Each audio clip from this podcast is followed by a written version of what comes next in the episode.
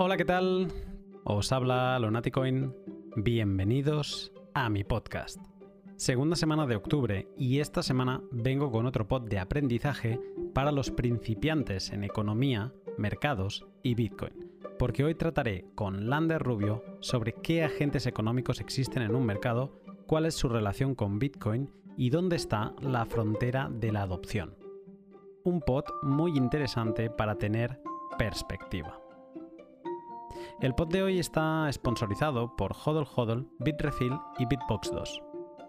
Hodl Hodl es la plataforma web para intercambiar Bitcoin entre particulares, con total seguridad y sin pasar ningún proceso de KIC.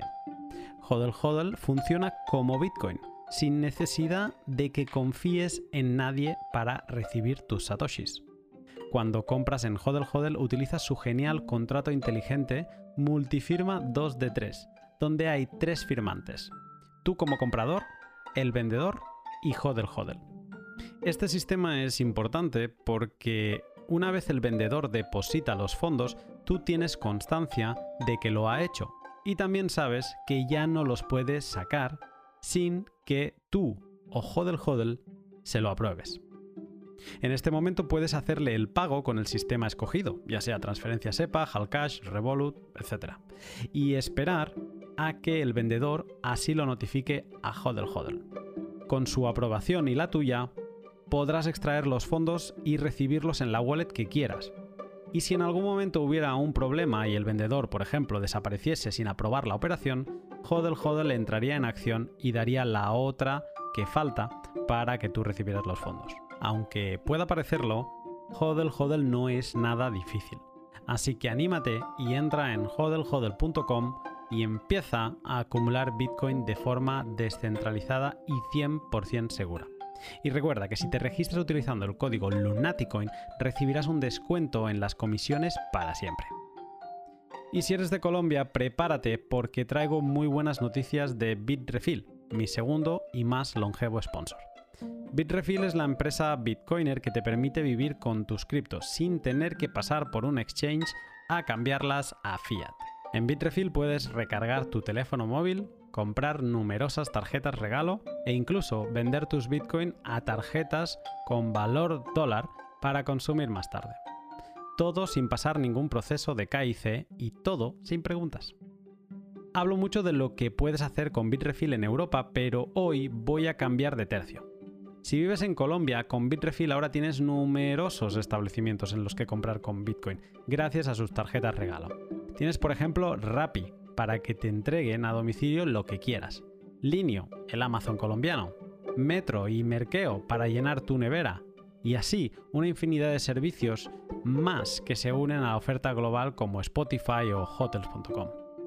Échale un vistazo a todo lo que puede ofrecerte Bitrefill entrando en el link que encontrarás en la descripción o desde mi web, lonaticoin.com, y descubre el universo de posibilidades que te habilita bitrefill.com. La noticia de MicroStrategy de hace unas semanas tuvo especial relevancia al ser la primera empresa cotizada americana que incorporaba Bitcoin a su tesorería. El paciente cero de un privilegiado grupo y la que podría ser la primera pieza de un efecto dominó en la adopción. La entrada de la primera empresa cotizado al bando Bitcoiner me hizo reflexionar sobre cuáles son todos los actores que existen, cuáles han sido ya conquistados por Bitcoin y cuáles quedan por conquistar. En este pod me siento a tomar perspectiva de la adopción de Bitcoin por parte de estos diferentes agentes económicos con mi buen compañero de charlas, Lander Rubio. Atentos porque Lander ha preparado una lista de todos estos agentes económicos para que los entendamos mejor y los ha ordenado en base a, a Bitcoin. Así que, sin más, te dejo con el pod. Buenas tardes, Lander. ¿Qué tal, Unati? ¿Cómo estás? Yo muy bien. ¿Tú qué tal?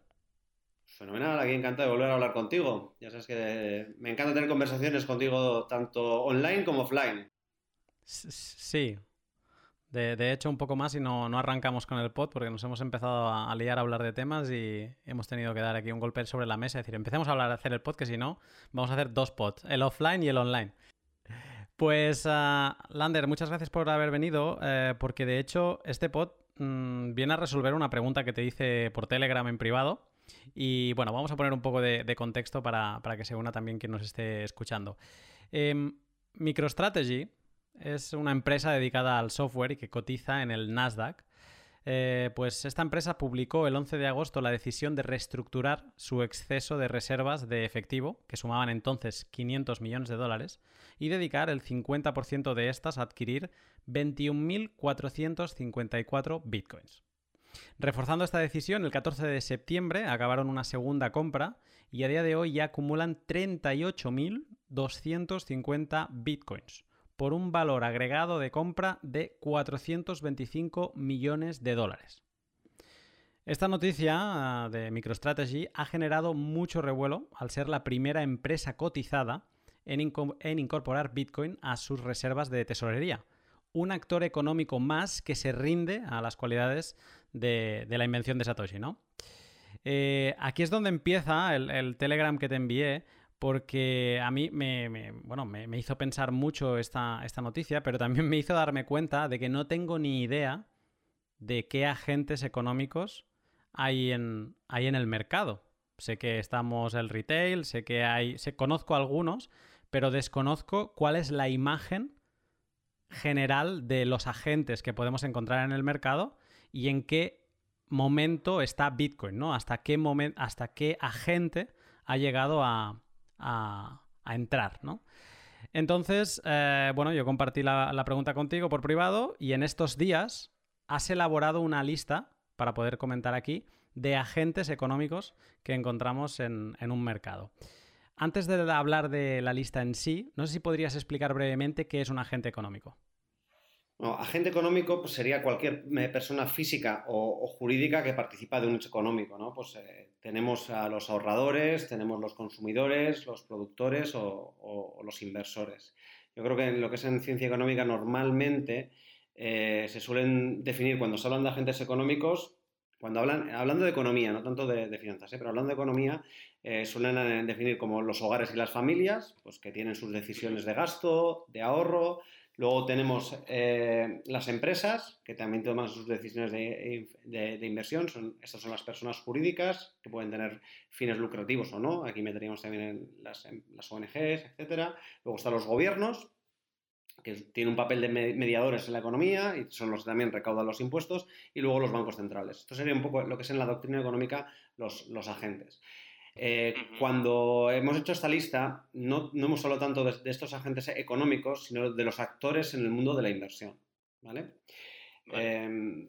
Eh, ¿qué, ¿qué, criterio hemos utilizado? Pues he utilizado un poco eh, sacar el dedo al aire y ver un poco mi experiencia en finanzas, pues cómo se suele segmentar en una entidad financiera o cómo se suele segmentar en el mercado este tipo de, de, de inversores. ¿vale? Pero es eh, lo he hecho por grado de, influencia, es decir, por, eh, por, intuyendo un poco los volúmenes que pueden manejar, intentando ordenarlo de, de, menor a mayor, ¿vale? Pero siendo muy, algo muy subjetivo y con muchos matices. Por, por ejemplo, si decimos que un fondo de inversión mueve más que una persona física, pues habitualmente es así. Ahora, si esta persona física pues tiene un patrimonio de mil millones y, eh, y, hay fondos de inversión pequeñitos de 10 millones, pues no sería así. He tratado de generalizar mucho, que es lo que haremos hoy, no, no, no bajar, eh, ver, ver, un poco algún ejemplo concreto, pero, pero siempre generalizando de quiénes son estas grandes masas eh, que, que, mueven el mundo de, la inversión. ¿vale? A mí me gusta siempre que se entienda que esto, y, cada vez me gusta más la contabilidad. entender en las finanzas como contabilidad. No, esta contabilidad de esto va a esta partida y va a esta va a la otra. ¿no? Entender que hay un balance donde hay un activo y un pasivo. A mí me lo explicaron muy, muy fácil, no ya en la universidad, sino en algún máster, donde es activo lo que tengo, pasivo lo que debo y a quién se lo debo. ¿Vale? Hay que entender que cuando alguien está invirtiendo, habitualmente, habitualmente cuando eh, invierte en activos financieros, está financiando a alguien. Bien sea mm. compra, eh, comprando su deuda o bien eh, comprando sus acciones, su equity, que es otra forma de financiarlo de manera permanente en las compañías. Y ese es el juego de la inversión. La gente que, que está invirtiendo, los inversores al final están colaborando a que tengan financiación eh, empresas y proyectos. ¿vale? Eh, a la hora de, de, hacer la división, también hay una parte importante que es la, regulación. Desde el 2007 en, Europa tenemos lo, que es la normativa MIFID. Y aquí dice, la normativa MIFID, que trata de proteger a, sobre todo a los inversores que no tengan una gran formación, eh, y, evitar pues, mm, problemas que se han dado en el pasado, eh, donde productos muy complejos han sido comprados por personas que no sabían exactamente eh, qué es lo que estaban adquiriendo como, inversión, pues aquí distingue a tres grandes grupos, ¿vale? Lo que es la normativa MIFID. El, grupo que podría acceder, digamos, a todos los productos o casi todos los productos sin, muchas limitaciones se llaman las contrapartes elegibles. Estas contrapartes elegibles son los, eh, las entidades financieras, los servicios de las entidades de inversión, los bancos centrales, eh, las compañías de seguros, incluso los gobiernos. Estas super eh, organizaciones, digamos, que pueden invertir casi en lo que quieran porque no necesitan una protección adicional, porque se da por hecho que tienen estructura suficiente para tener conocimiento de dónde invierten. ¿vale? Estas se llaman contrapartes elegibles. Luego tenemos, por otra parte, un peldaño por debajo, los clientes profesionales. Eh, para definir cliente profesional, eh, cuando hablamos de personas físicas, en MIFID no se, no se exige un patrimonio mínimo, pero sí la realización de un test de conocimientos. Tiene que tener un demostrar que tiene unos conocimientos en finanzas para que le dé acceso a contratar determinados eh, productos.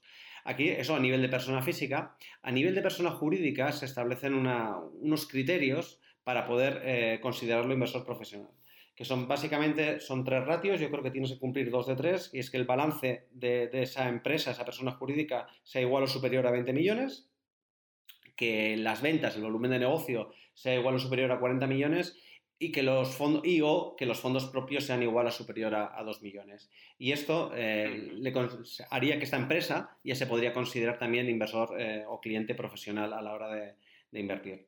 ¿vale? Y luego, todos los que no cumplen con estas, eh, con estas características serían los clientes minoristas, donde nos podríamos encontrar el grueso de la población que no tenga eh, conocimientos financieros eh, suficientes. Y estos son los que tienen que, gozar de mayor grado de protección, según la regulación europea. Estoy hablando de la regulación europea porque es lo que no nos atañe probablemente a muchos que, escuchemos este podcast, pero es extrapolable a, la mayoría de, las regulaciones OCDE. ¿Vale? Esto en Estados Unidos eh, cambia un poco los, los, parámetros para considerar profesional o para considerar minorista, pero el espíritu sigue siendo el mismo dentro de las regulaciones que se han hecho en los últimos 15-20 años. En, estos minutos que has dado de explicación, has incluso mencionado diferentes clasificaciones según lo que dice la normativa MIFID, la otra que has dado anteriormente. Tú has hecho una lista donde has desglosado algunos de estos agentes inversores. Digamos que has hecho una lista, como tú bien decías, seguramente subjetiva eh, y seguramente pensando en Bitcoin también, ¿no? Em, entonces, no sé si podrías repasar uno a uno, además en el orden que, has puesto. Em, sin entrar mucho en detalle, ahora te preguntaré más en detalle por ellos, pero no sé si podrías repasar ah, cómo es tu lista, cuál es la lista que has traído para el podcast. Pues la lista, pues ya te decía que, empezamos con... Hemos seguido un orden, por un lado, de menor a mayor volumen eh, generalizando de, gestión y por otro lado también siguiendo un poco la cronología o, pegados a la cronología que ha tenido eh, las personas, o sea, qué eh, personas y entidades han, han, usado o han invertido en, Bitcoin. Hemos empezado por los inversores individuales, quiénes son las primeras personas que, usaron o invirtieron en Bitcoin, pues que aquí tenemos pues, el tema de los cypherpunks, estas comunidades iniciales de, geeks, de comunidades anarquistas o liberales que, enseguida tuvieron adopción. Luego tenemos también personas eh, individuales, pero de grandes patrimonios, que empezaron a extender también o tuvieron eh, interés por esta tecnología y también adoptaron Bitcoin y, fueron eh, precursores de, que otras personas entraron en el ecosistema. a partir de ahí hemos ido creciendo y yo he metido los VCs, los Venture Capital. en segunda posición. En segunda posición, sí. Mm, pero es probable que me equivoque. ¿eh? No sé si fue segundo un Venture Capital o, este, o, lo que hemos puesto en tercera posición, que sería un Family Office. Porque eh, así como las transacciones en Bitcoin son todas públicas, eh, quién está detrás de esas transacciones, pues como bien sabes, no, es tan público, con lo cual siempre es pues, en base al conocimiento que nos da, pues noticias, notas de prensa o noticias que salen en los medios, por lo que intuimos cómo se, cómo se dan estos pasos, ¿no? Eh, pues eh, hemos puesto estos inversores individuales, los VCs, luego eh, tendríamos los family offices, los hedge funds, las empresas privadas. Empresas privadas, es que no, sé cómo definirlo también en castellano porque cuando se habla de empresas públicas hablo de empresas cotizadas, ¿vale? Primero empresas privadas y luego empresas públicas como, como empresas que, que están en, en un mercado cotizado. Luego hemos puesto los fondos de inversión. Aquí hay un abanico bastante amplio de lo que son fondos de inversión. De hecho, eh, tanto Venture Capital como, como, Hedge Fund también serían un tipo de fondos de inversión. Luego, si quieres, hablamos un poco de, qué es un fondo de inversión y qué, tipología hay. Los planes de pensiones, que también están muy ligados a los fondos de inversión, pero que tienen ciertas características que les hacen peculiares. Y luego yo he hablado de los bancos centrales o, y, los, y los gobiernos. ¿Vale? Que yo creo que si hablamos de adopción de, de Bitcoin, pues con alta probabilidad, si llegasen algún día, eh, es, probable que sean los últimos, ¿vale? Es probable. También nos puede sorprender un, gobierno, un banco central mañana, pero, en principio sería probable que fueran los últimos en adoptar por los criterios que tienen de, inversión o de tenencia de activos. Em, te voy a ir preguntando un poco, o sea, poco a poco por, por todos los actores, porque como decía al principio, yo mm, reconozco ya de inicio mi gran desconocimiento sobre la materia y me cuesta, por ejemplo, no tengo noción de diferenciar entre un hedge fund de cualquier otro tipo de fondo de inversión, ¿no? Eh, entonces te, voy a ir preguntando uno a uno para acabar de entender los matices. Em, empiezo por el primero, los inversores individuales.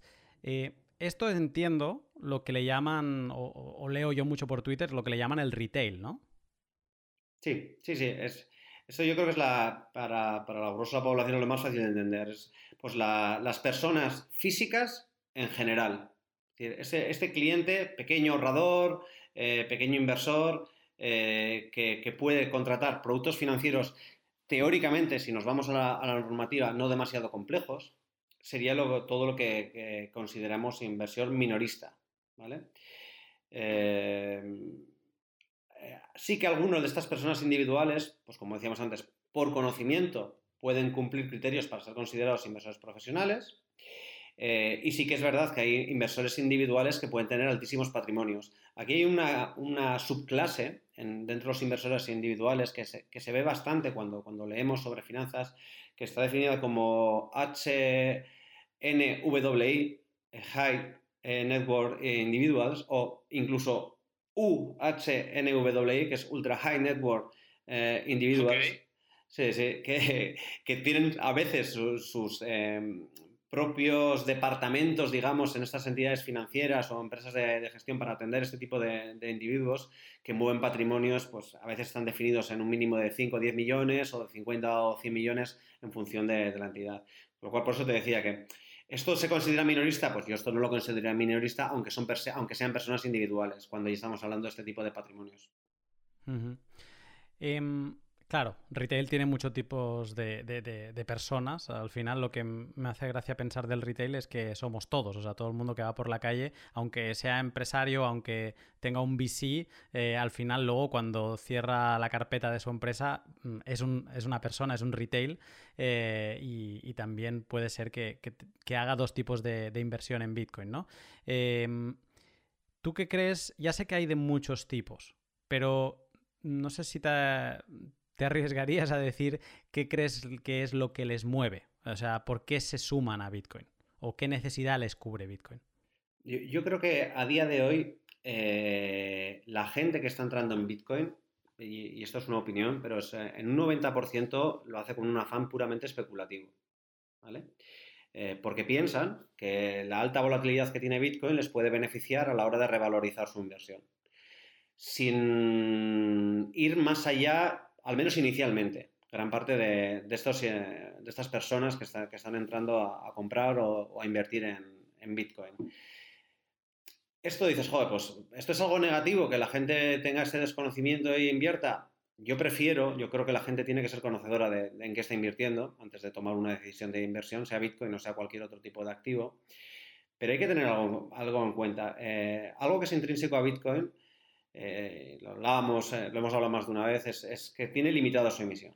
¿vale? Si es valorable, sabemos que, esos 21 millones es algo que muy, muy, muy difícilmente puede variar.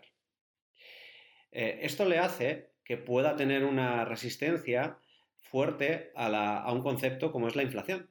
Esto es algo que se habla habitualmente dentro del ecosistema Bitcoin o cripto, es, el pan nuestro de cada día, ¿no? Hablar de, cómo puede ser un mecanismo de, resistencia ante, ante, una potencial inflación. Esto que se hace con Bitcoin eh, es lo más habitual en inversión. Es decir, luchar contra la inflación es el ABC de, la inversión.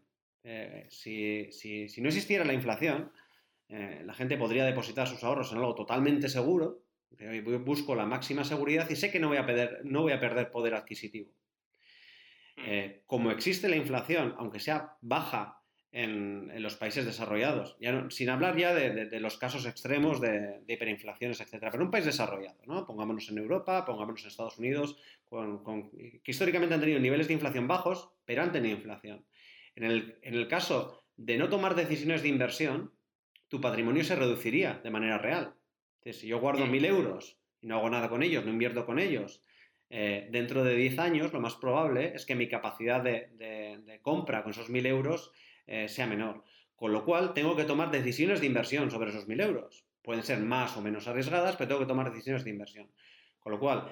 Es eh, aquello famoso de no hacer nada también es una decisión. Exactamente, exactamente. Con lo cual, tomar la decisión de invertir en Bitcoin está relacionado con eso también sí que es verdad que cuando yo hablo de, que les mueve un carácter especulativo, probablemente se estén buscando unos plazos mucho más cortos de tiempo en los que se revalorice la inversión y no sea tanto esa eh, decisión a largo plazo de protección sobre la, sobre la inflación que, podría ser un uso más, eh, bueno, no sé si realista o más acorde con las características de Bitcoin. No, no están buscando ese 2-5% que, que les salve cada año, sino que, por lo que estás diciendo, tú crees que tienen una, una fin, un afán de 20, 30, 40% anual, si no más. O, o, 400. O sea, el, histórico, y de hecho eso se ve también mucho con las altcoins, ¿no? Gente que dice, no, yo no invierto en Bitcoin porque Bitcoin ya no me va a multiplicarse por 10. Voy a coger esto, que no sé muy bien lo que es, para ver si se multiplica por 10 y, me hago eh, igual de rico que, la gente que invirtió en Bitcoin en el año 2011 o, o en el 2014 sí, yo creo que de esto hay mucho. De hecho, creo que hay demasiado. Mm. Creo que cada vez eh, hay menos, porque cada vez hay más información también. Cada vez tenemos información de más calidad, cada vez eh, pues, eh, las publicaciones son mejores, además está llegando en diferentes idiomas. No hace tanto era imposible tener información de calidad en castellano. Además de tu, de tu podcast, empieza a haber otras publicaciones que también se traducen al castellano, el libro de Safety, empieza a ver que la gente si quiere se puede informar. Y yo creo que esto puede enriquecer eh, la entrada de personas que tengan eh, una información previa de calidad a la hora de tomar decisiones de inversión sobre, sobre Bitcoin. Ahora viene una pregunta más de curiosidad, porque es curioso saber quiénes fueron los primeros, ¿no? Has mencionado qué tipo de actores fueron los primeros, eh, cypherpunks, liberales, etcétera, etcétera, pero no sé si sabrías poner nombres sobre la mesa más allá de Hal Finney, que seguramente es el, primer nombre de la parte más cypherpunk, geek, developer, llámale como sea. Eh, pero no sé si tendrías ah, algunos ejemplos de, lo que podríamos llamar pacientes cero, ¿no? De que, caigan dentro de esta categoría de retail. Sí, Hal Finney yo creo que es el ejemplo claro de paciente cero o, o paciente 128, ¿no? Por el tema de la criogénesis, que también eh, sí, hay el, más nombrado, eh, yo creo, como paciente cero, y de hecho yo creo que incluso utilizando este concepto, eh, yo creo que ha sido Wences Casares, ¿vale? No sé si conoces un poco la historia de Wences, seguro que sí, que este chico vivía en una granja en, la Patagonia, pero tenía un ordenador y mm. pues acabó fundando un banco que le vendió al Banco de Santander por 500 millones. Además, tres días o una semana antes de que explotara la burbuja del año 2000 y, que cuando bajó la cotización de este tipo de empresas en, una semana, pero ya tenía el trato cerrado. O sea, una persona que sabe, no solo tiene las capacidades, sino además parece que está en tiempo donde tiene que estar, o sea, y haciendo las cosas en, el tiempo acertado. Eh, que luego fundó posteriormente en el ecosistema Bitcoin, será, es más conocido por, como, como CEO y fundador de Sapo, de este custodio de, de Bitcoin, pues es, conocido que, él ya tenía un nivel alto de relaciones en Silicon Valley y fue una de las personas que primero habló de, Bitcoin, que primero invirtió y además explicó dónde estaba invirtiendo a, a otras personas del mundo tecnológico dentro de Silicon Valley. Eh, sí que sería un paciente cero muy de estos, eh, muy ligado a los que hemos eh, denominado como high network individuals, no, no solo a, personas corrientes, sino en determinados círculos. En, el, mundo individual yo creo que los pacientes cero son todos estos fundadores de meetups. yo creo que los meetups que, que, florecieron entre el año 2014, por poner no sé, 2013, y empezó a haber meetups hasta el año 2018 o, hasta nuestros días, pues ahí ha sido también un, gran eh, conducto de, individuos que han ido entrando a, Bitcoin con, conocimiento. Y luego sí que yo mencionaría algunos pacientes cero en el sector eh, financiero. ¿vale? En el sector financiero sí que a mí hay un paciente cero que me, que me parece, mm, que me gusta mucho leer, que es eh, Chris Burniss. Chris Burniss fue el primero en meter Bitcoin en una ETF en, la gestora en la que trabajaba anteriormente, ARK, eh, tenía una ETF tecnológica e invirtió pues, un porcentaje elevado de, la ETF que gestionaba. Eh, luego, si queréis, hablamos de lo que es una ETF, etcétera, pero en su fondo, digamos, metió, metió Bitcoin en el año, yo creo que 2003, no, 2015. y ese año, el año, no, ese año no, en el año 2017, esa ETF que tenía Bitcoin salió como la ETF más rentable del mercado. ¿Vale? O sea, estas son cosas que antes hemos hablado de MicroStrategy, de eh, cómo se toman decisiones que luego es posible que otros miren, ¿no? Eh, pues este eh, ya, lo hizo con la ETF. Pues luego dejó a RK y montó su fondo de Venture Capital con, con yo creo que está con Joel Pfeiffer o con Monegro, el de los FAT Protocols. y yo creo que es un paciente cero dentro de las finanzas relevante. También luego hay otros pacientes cero eh, que son personas reconocidas en el mundo financiero como Novogratz, que este venía de Goldman, que también eh, eh, es famoso o dio a conocer sus compras de Bitcoin, aunque luego yo creo que está desbarrado un poco por, otros temas, no, me parece tan fiable, pero, pero sí que en su día fue uno de esos personas de referencia que, que declaró comprar Bitcoin. Y, Draper también, ¿no? Tim Draper pues, ha sido dentro del mundo del Venture Capital, pues, cuando hizo la compra de, de, Bitcoin a los Marshalls en el 2013, una cosa así, pues también uno de los pacientes, me invento igual la fecha, pero... Sí, porque 2014 cerraron Silk Road y fue, fue después, o sea, 2014-15 debió ser. Yo, lo que sé es que el precio fue muy bajo, yo creo que estaban hablando 300, de 300 dólares, ¿no? 600 dólares. Bueno, comparado a día de hoy, pues sí, es un, es un precio relativamente bajo. Sí, sí. Y no me acuerdo cuántos compró, eso sí que no me acuerdo de la cantidad, pero compró una, una borrada todo, todo lo que decomisaron del cierre de Silk Road, ¿no? Em, perfecto. Ah, luego hay otro personaje que, creo que no sería 00, pero ya que estamos hablando de pacientes ceros lo, menciono, em, que es el Chamaz. Chamaz, eh, no me acuerdo el apellido, tiene un apellido de estos complicados. Y sé que no es cero porque él explica que fue Buences el que le inoculó el virus de, de Bitcoin, ¿no? Otro al que también se lo inoculó fue a, Dieguito de, RSK, también fue Wences el que, el que le, estuvo enviando eh, el valor, me parece que me lo explicó en un pod, el valor de un piso de, en, Argentina o no sé dónde, pues se lo envió y él se lo devolvió después, ¿no? dijo, mira, qué fácil es mover dinero, ¿no? Y un poco como que, el, que le abrió las puertas eh, de la mente de par en par a, Bitcoin a, a, Dieguito y fue Wences. Es el, en argot de droga es el camello de, de, mucha de esta gente. Pero Chamaz sí que es otro de los que, bueno, formaba parte de, Facebook, creo. Es, eh, además aparece en el documental este último que, ha habido. Eso es el dilema. Exacto, en Netflix. Y, también ha sido uno de los, de los impulsores. No paciente cero, sí, pero hay otros pacientes unos. Yo, como te decía antes, eh, ahora voy a mezclar eh, diferentes posiciones de tu lista pero porque es que un poco necesito que me aclares la diferencia, porque mm, pues veo en la lista en segunda posición los VCs, que, ahora comentabas, luego en cuarta posición están los hedge funds, la séptima los fondos de inversión y luego los fondos de pensiones. Yo, yo, yo pensaba, y creo que lo comenté contigo por privado, que todo esto era como todo fondo de inversión en general. Eh, pero no, no acabo de ver la diferencia. No sé si podría explicar para un mortal eh, en qué se diferencia cada uno de estos actores. Vale.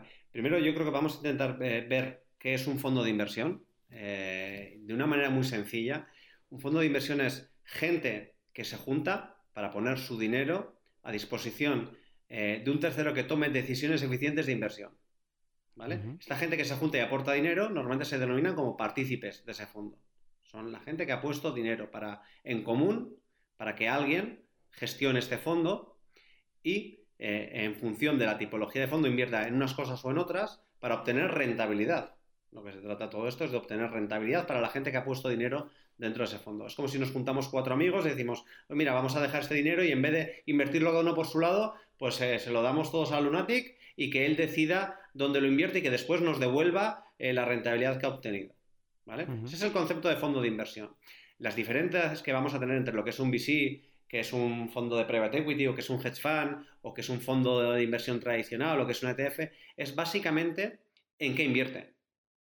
¿Vale? Porque eh, en función además de lo, en qué invierta, va a tener unas características que son radicalmente diferentes, como puede ser la liquidez. ¿Cuándo puedo obtener? Yo he puesto el dinero de todos los amigos, se lo puede dejar a Lunatic en el fondo de inversión de Lunatic, pero claro, hay fondos de inversión que puedo recuperar al día siguiente el dinero y hay fondos de inversión que tengo que estar cinco años esperando a ver si realmente tiene rentabilidad o no este fondo. ¿Vale? Vale. Em, si quieres empezamos por el caso de los VCs, de los Venture Capital. ¿Vale? Venture Capital es un tipo de fondo que invierte en, en, proyectos en sus fases más tempranas, ¿vale? Que tienen alto potencial. Normalmente pues, son startups que tienen alto potencial de desarrollo futuro. Este alto potencial también tienen alto riesgo, estamos ligando eh, eh, el alto potencial, siempre va ligado al riesgo que asumes. Eh, por eso también lo poníamos en uno de los primeros, porque son los que menos aversión tienen a invertir en riesgo. Por eso pueden tomar decisiones de inversión sobre Bitcoin o empresas relacionadas con Bitcoin antes que otros tipos de fondos de inversión, por su alta disposición a asumir riesgos. ¿Vale? ¿Qué características tienen fundamentales estos? Fondos, normalmente no puede invertir cualquiera. Un partícipe de un, venture capital, es decir, los que invierten en el venture capital, en ese símil que hemos hecho de los amigos que se juntan, se llaman eh, limited partners y a la persona que designan para gestionar el fondo es el general partner. ¿vale? En el argot son los LPs y GPs. ¿vale? Estos LPs, estos limited partners, que son los que ponen el dinero para los fondos, normalmente y generalizando son o, bien eh, grandes patrimonios o entidades financieras o otros fondos. Eh, ¿Por qué? Eh, porque tienen que ser, como hablábamos antes, establecimientos o entidades que estén preparadas para ese nivel de riesgo. no cualquiera puede asumir ese nivel de riesgo. Y luego hay otro tema adicional. normalmente un venture capital tiene unos periodos de cinco años o más desde que pones el dinero hasta que lo puedes recuperar. Sí que en el proceso a veces no se pone el dinero desde el primer día. Hay algo que he llamado los capital calls. A los, a los eh, LPs les va llamando diciendo, oye, tengo una inversión nueva. Necesito que de los 5 millones que me habías comprometido, eh, que me pongas un millón más. Es un decalaje en el tiempo. Normalmente el primer año, los dos primeros años se va poniendo el dinero por parte de los inversores y luego hay un periodo donde tienen que madurar esas inversiones hasta que se puede tener el retorno en rentabilidad eh, por parte del venture capital para sus inversores, para los LPs. Eso es un, digamos, a grandes rasgos en lo que consistiría un venture capital. Y los venture capitals, ahora te, voy, a hacer una mezcla con Bitcoin.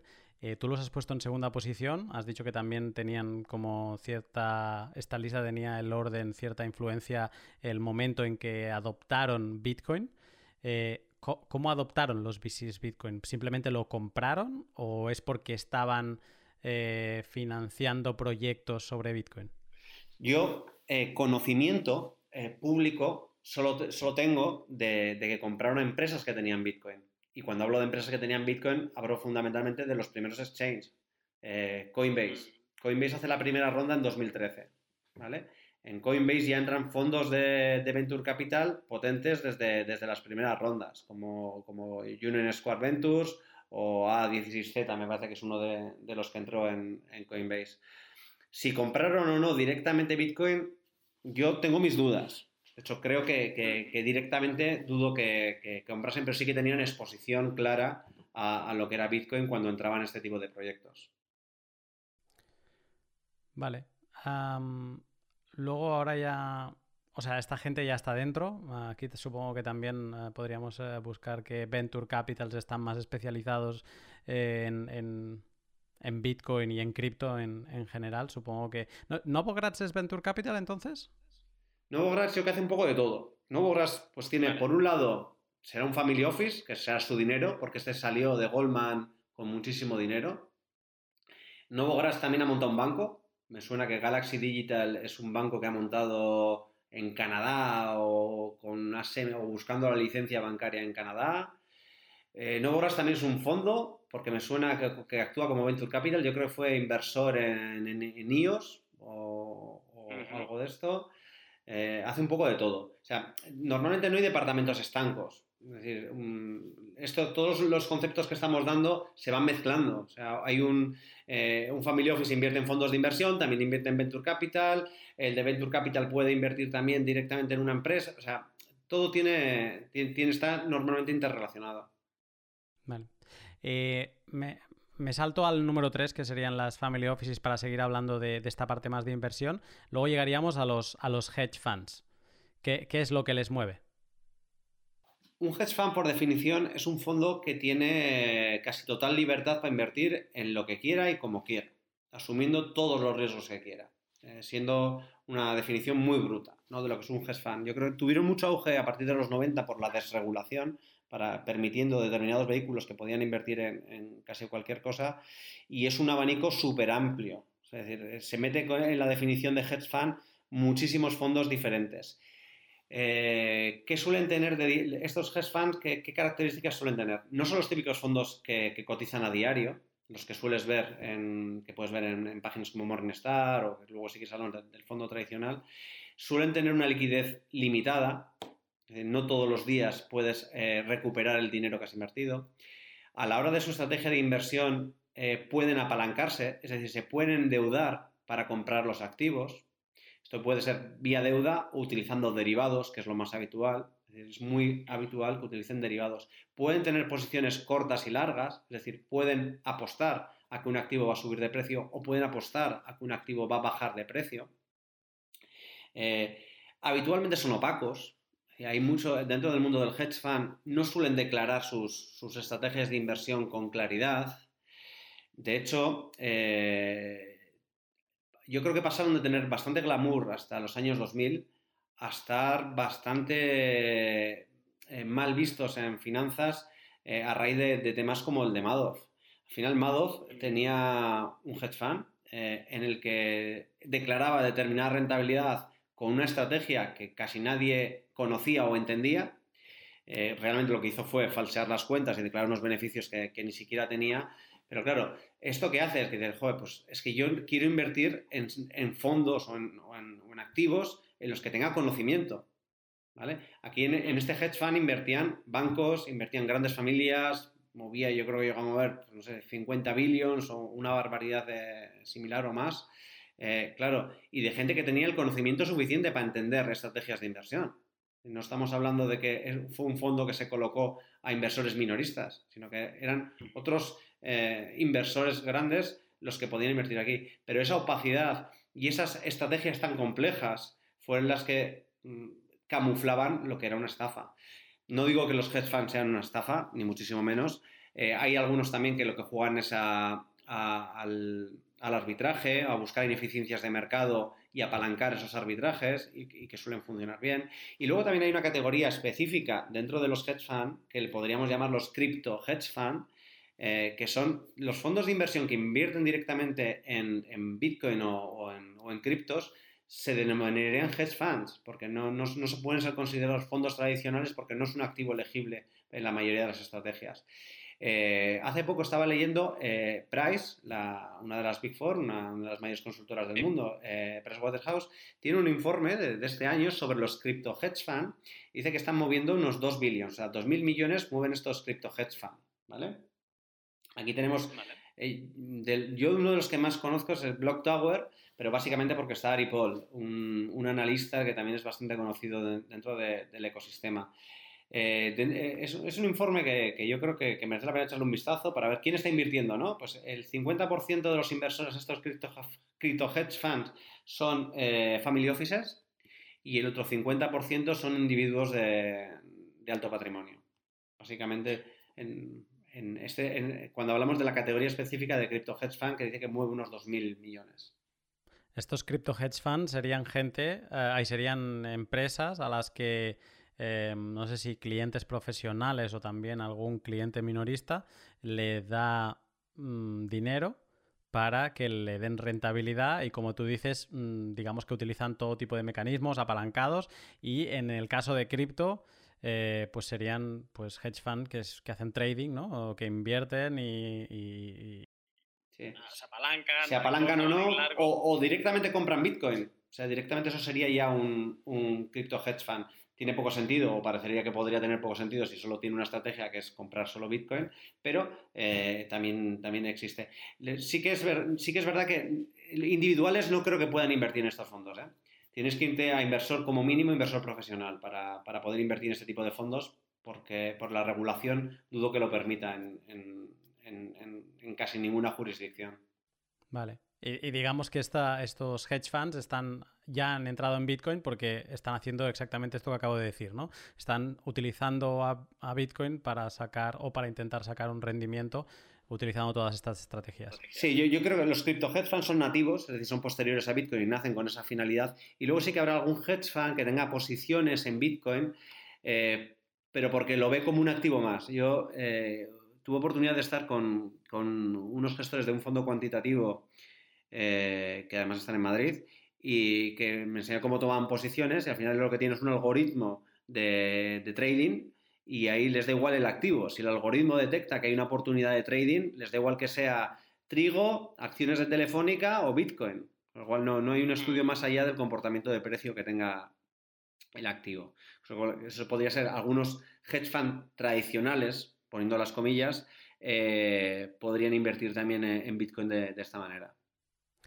Bicis ahora mismo me está dando la sensación, ya empiezo a ver las diferencias, que van como siempre a long, ¿no? No, no es como que invierten en una empresa y esperan que, esa empresa crezca y ellos pues buscan ese crecimiento.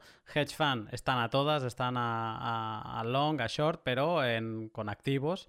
Eh, no sé si también, como tú decías, ¿no? Deben ser permeables y seguramente deben hacer alguna cosa de VC, de, invertir en empresas, pero principalmente un hedge fund es, lo que tú acabas de decir, este tipo de, estrategias de, que, todo, que todo vale, me da un poco la, sensación.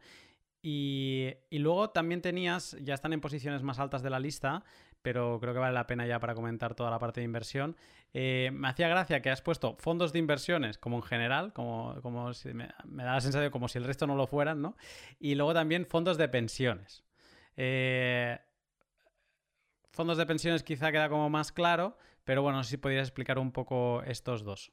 Es que para que te hagas un poco eh, a la idea cuando hemos hablado, ¿no? Pues ¿cuánto tiene los crypto hedge funds? Mueven 2 billones, ¿vale? Es que los fondos de inversión, eh, estamos hablando a nivel global, eh, pues probablemente muevan más de, 30 trillones.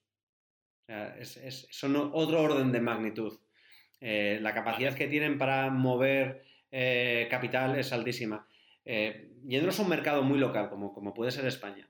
en España mueven 260.000 millones. ¿Vale? Hay una. Tienen, los datos son públicos en, en Inverco y vienen los datos de, qué salidas, qué entradas hay en todos los fondos de inversión que se comercializan en España eh, y, cuántos, y cuántos partícipes hay. Se habla de, ah, en 2020 creo que los datos son en torno a 11 millones de partícipes, 11 millones, un país que, tiene 40 millones de habitantes y tienes que quitar a los de menos de 16 años o pues no, te quedan tantos, o sea, ¿cuánta gente está participando en fondos de inversión? Eh, pues muchísima, muchísima. Eh, claro, y en, el entorno actual lo más probable es que crezca en un entorno en el que los ahorros eh, se, remuneran entre cero y negativo, pues tienes esa tendencia, lo que hablábamos antes, para protegerte del efecto de la inflación, es que asumas un riesgo aunque sea mínimo. En los fondos de inversión pueden tener desde riesgos muy bajos a riesgos más elevados. siempre en otra categoría comparado con los VCs o con los, o con los hedge funds, pero estos fondos de inversión también son, son variopintos. Normalmente los fondos de inversión, a los que vamos a llamar eh, tradicionales, invierten en, se suele hablar de dos categorías, de tres, renta variable, renta fija y, y mixtos, ¿vale? Donde hay una proporción de renta fija y renta variable. La renta variable, ¿qué es? Fundamentalmente las acciones, ¿vale? Cuando invierten en acciones de compañías. La renta fija, ¿qué es? La deuda. Cuando invierten en deuda de compañías. ¿Qué es la deuda? Pues normalmente los bonos. Están hablando de los bonos, tanto de compañías como de, como de, gobiernos, ¿vale? De la deuda, tanto de, gobiernos como de, compañías. Aquí varía mucho el plazo de, esa deuda, varía el riesgo. No es lo mismo que yo invierta un fondo de inversión que invente en, renta fija, eh, puede invertir en, en renta fija a largo plazo y en renta fija a corto plazo. Porque esto es importante, porque hay fondos de inversión que antiguamente se llamaban monetarios, o FIAM, yo creo que, la gente los conocía como, FIAM o, monetarios, que se decía que no tenían riesgo. ¿Vale? No, la renta fija no tiene riesgo. la renta fija también tiene riesgo. Cuanto menor sea el, plazo de la deuda en la que invierte y cuanto mayor sea la solvencia del que emite esa deuda, es decir, no es lo mismo invertir en un bono que vence el año que viene de Alemania, eso, Alemania el año que viene va a pagar seguro, que invertir en una empresa eh, que tiene un rating, es decir, que tiene un nivel de riesgo alto, o sea, tiene un rating malo o un nivel de riesgo alto a 10 años. Claro, eh, esa empresa para financiarse tiene que pagar muchísimo más que Alemania, pero también tiene mucho más riesgo. Si esa empresa, por lo que sea, no puede pagar, tú pierdes el dinero de, la deuda. Con lo cual, por mucho que se llame renta fija, no, no te tienes que equivocar de que estás asumiendo también riesgo. ¿Vale? Pues estas serían las categorías. Acciones, renta fija eh, o sea, acciones, renta variable, eh, deuda, renta fija y luego hay un mixtos, ¿no? Que, es una categoría también enorme en la que hay un porcentaje X, un 60% de renta variable, 40% de renta fija o, todas las variantes que se te puedan ocurrir. Mm. Eh, quizá, aparte de que es como mm, tres tipos de productos, que en verdad son dos y luego mezclarlos, que son productos más claros, más conocidos para, para la gente, me da la sensación que la gran diferencia es que aquí sí que accede el, cliente minorista. Aquí accede el cliente minorista y también aquí tiene liquidez. Es decir, si tú inviertes un fondo de inversión de este tipo, lo habitual es que entre uno y tres días eh, puedes sacar el dinero, desde que das la orden de vender tu participación en, ese fondo, en función un poco de dónde está domiciliado, eh, qué tipo de, activo es, pero eh, tiene unas características de normalmente menores niveles de riesgo y normalmente mayor, mayores niveles de, liquidez. Pero sí, esto tiene una masa muy importante de inversión retail. Eh, y mezclándolo ya con lo que hemos comentado antes, los fondos de pensiones son básicamente lo mismo. Es decir, eh, este tipo de... Las estrategias de inversión son similares, lo que pasa que los plazos que maneja el inversor son diferentes. Pues si tú piensas, yo un fondo de inversión lo puedo tener para tener mis ahorros, y un día si quiero comprarme otro activo, me quiero comprar una casa, saco mis ahorros y compro la casa, el coche o lo que quiera, pero un fondo de pensiones, por su especial fiscalidad, eh, lo que hace es que yo tenga que depositar el dinero y esperar a mi jubilación o que se dé un suceso de paro prolongado o enfermedad para poder recuperar el dinero. Si quiero mantener esa, bueno, si quiero mantener esa fiscalidad, no, por regulación es así. Con lo cual, sus horizontes temporales son más altos por parte de los inversores, ¿vale? Pero, y eso hace que también muevan patrimonios muy grandes. Dentro de los fondos, dentro de los, los fondos de pensiones, también hay unos especiales que son bastante conocidos, que son los fondos de pensiones eh, eh, gubernamentales. No sé si has oído hablar del Fondo de Pensiones de Noruega. No. ¿No? pues el Fondo de Pensiones de Noruega es muy famoso en el, sistema financiero. Eh, yo creo que la historia, y espero no contarla mal, en Noruega es un país que, se encontró petróleo no hace tanto, yo creo que hace unos 30 años o una cosa así, eh, y decidió pues, que, era suyo y, que esa riqueza se le iban a quedar a los noruegos y las noruegas. ¿vale? y, con el dinero que, van sacando del petróleo, eh, tienen un fondo eh, que gestiona el gobierno que, tiene fama de estar muy bien gestionado y que ahora mismo está moviendo 1,5 trillones. Con ese fondo pues se pagan las pensiones de, los noruegos y, se, hace, se, da un nivel de bienestar pues, pues bastante elevado en, el país, ¿no? que está condicionado pues, por ese asset que tuvieron el petróleo, pero adicionalmente por la gestión de, este fondo. hoy en día es el segundo mayor fondo de pensiones del mundo. Creo que el mayor es eh, otro soberano de Japón, eh, pero no podemos comparar la dimensión de Japón con Noruega. O sea, tiene, si Japón tiene un fondo de 1,7 trillones, el de Noruega es de 1,5 trillones, siendo Noruega, que es un país que me tiro a la piscina, pero yo creo que no tiene más de 15 millones de habitantes. Hmm. Eh, mm, esto de Noruega, además, no entraron en la, en la, Unión Económica, se quedaron fuera por mucho tiempo, fueron como el, patito feo de los nórdicos y luego, pues, eh, viva el petróleo y ya sabemos, ¿no? El, poder del petróleo. Pero uh, entiendo que estos fondos de pensiones buscan rentabilidad, o sea, buscan ganarle dinero a, a, ese capital que la gente deposita, ¿no? O sea, entiendo que también lo deben mover. Sí, en, los fondos tan grandes como el de Noruega, aquí las inversiones son de todo tipo. Estos invierten no solo en acciones, sino invierten en empresas directamente, pueden invertir en, casi, con 1,5 trillones, además tienes que tener el, horizonte de inversión muy amplio. En los, los digamos, en los eh, tradicionales, pues es, es, muy parecido a los fondos, pues invierten en acciones, tú puedes tener un fondo de pensiones pues de renta fija, de renta variable, mixto, etcétera. Me he desviado igual de, tu pregunta. ¿El qué? ¿El qué? Que igual me he desviado de tu pregunta. No, no, no, que, digo, mm, la pregunta básicamente era esa, ¿no? Que, si también invertían o, no.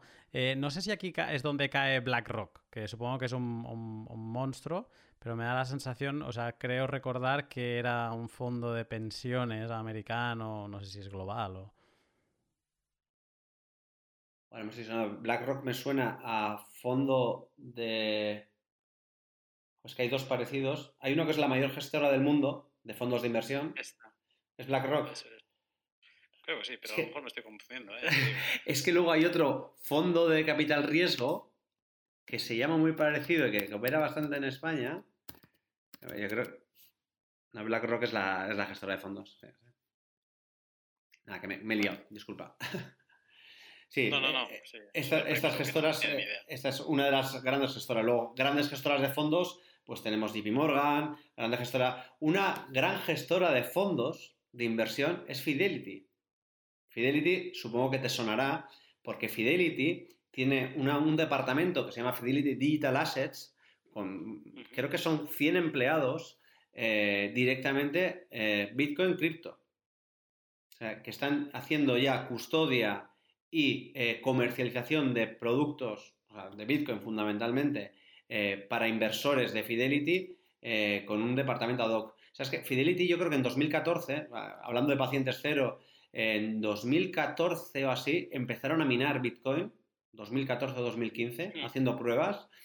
en 2016 o 2016, yo creo que en 2016 empezaron a permitir que se pudiera pagar con Bitcoin en la cafetería de, la central de, de, Fidelity y que los empleados pudieran donar al fondo que tenían de, de charities o como, es de, de, ONG para, temas sociales que pudieran donar en, Bitcoin. O sea, han, ido, han hecho un proceso que yo creo que es súper interesante y además creo que está en la página web de Fidelity Digital Assets, ver cómo es el proceso de desde que descubren el activo hasta que montan un departamento para comercializarlo han pasado unos 5 o 6 años donde han ido investigando, probando, tocando, hasta comprender cómo funcionaba. Eh, yo creo que puede ser un grandísimo player en, el mundo de Bitcoin eh, y, fondos de inversión. Porque en el mundo de fondos de inversión yo creo que estará está seguro entre las 10 mayores gestoras del mundo. Bitbox 2 es la hardware wallet de la empresa de seguridad suiza Shift Crypto. En ella puedes almacenar tus Bitcoin de forma segura gracias a su genial arquitectura interna que hace que sea misión imposible acceder a ellos aunque te roben el dispositivo. Bitbox 2 es el dispositivo ideal para dar tu primer paso hacia la seguridad de tus Bitcoin. Si eres de los que todavía tiene todos tus satoshis en wallets de software, recuerda que nunca sabes en qué momento tu ordenador o teléfono móvil puede estar comprometido por un malware tu exposición a una situación de riesgo es muy alta. Si estás pensando en subir de nivel tu seguridad, anímate a echarle un vistazo a Bitbox 2, con la que podrás dar tus primeros pasos de la forma más amigable que existe hasta llegar a introducir, por ejemplo, tu passphrase con suma facilidad e incluso participar de multifirmas en Spectre Desktop. Hasta final de año tienes un descuento del 10% en la compra de tu Bitbox 2 utilizando el código Lunático es una muy buena oportunidad para incorporar un gran dispositivo de seguridad. Voy a recuperar y luego también volveremos a hablar un momento rápidamente de, todos estos actores, pero voy a recuperar la lista, que la hemos troceado y destrozado un poco. Em, eh, teníamos los VCs en, segunda posición y luego venían los Family Offices, que, están muy arriba ¿no? de dentro de esta lista de, adopción, como que debieron ser de, los primeros. Em, family Offices. Ah, todavía no hemos llegado a las empresas, que las empresas, después de Family Offices, tenemos hedge funds y luego ya vienen empresas privadas y empresas cotizadas, que son las públicas, como le llaman los, los ingleses, ¿no? A, las que son cotizadas. Em, si no es una empresa, ¿qué es un Family Office? ¿Cómo lo podemos entender? Es una empresa, ¿eh? Jurídicamente es una persona jurídica, normalmente que, gestiona el patrimonio de una familia. Se le llama Family Office por, esa característica especial que tiene, que es su eh, objetivo es gestionar el patrimonio de normalmente una familia. Hay algunos multifamily office que son de varias familias, pero lo habitual a un 90% es de una familia que tiene un patrimonio alto y monta esto eh, vía una compañía, una empresa patrimonial o una compañía holding para gestionar el patrimonio familiar. ¿Y por qué están tan arriba en, la lista? ¿Por qué los has considerado tan, tan arriba? Porque son muy cercanos a las personas. Porque su criterio de inversión es lo que le dé la gana a esa familia. No, no tienen que decirle a nadie, no, no, es que como voy a jugar con tu dinero, eh, voy a decirte que mis criterios de inversión siguen estas reglas para no asumir más riesgos. No, Family Office es como si yo decido lo que quiero hacer con mi dinero, pero con, el dinero de mi familia. Lo que pasa que si mi familia, en vez de ser una familia eh, media, es una familia que tiene pues, 500 millones de euros de patrimonio para gestionar, pues me puedo permitir tomar otro tipo de decisiones de inversión. Esto es lo que es un family office. A nivel mundial se habla de que hay unos 10.000 family offices y que pueden mover unos 6 trillones, con lo cual es un player importante eh, a la hora de, hablar de inversiones. Y yo creo eh, que, es uno de los primeros eh, inversores en estos vehículos como Grayscale, el de, el de Barry Silver, cuando dice que están moviendo, pues yo creo que hablan de 450.000 bitcoins, lo que mueve, lo que tiene en patrimonio ya Grayscale. No es ni tan mal, ¿eh? Sí, sí, bueno, no son suyos, pero son de, esos inversores que, en su mayoría son family offices. Porque un inversor, yo creo que cualquier inversor eh, retail no puede invertir en Grayscale. Eh, tienes que tener eh, la acreditación de, inversor profesional. Y de hecho, en el estudio que hablábamos antes sobre crypto, hedge funds, también un 50% de los inversores son family offices. aquí es muy importante pensar en que como individuos podemos tener una, percepción de, Bitcoin que luego como, ejecutivos igual no podemos eh, realizar. Eh, un fondo de inversión tiene, un, tiene una estrategia, una estrategia definida y marcada, además de una regulación. Y eh, si una persona, el gestor, el que toma las decisiones en el fondo a nivel particular invierte en Bitcoin, no quiere decir que luego su fondo tenga tan sencillo invertir en Bitcoin. Hay muchas limitaciones para que pueda invertir.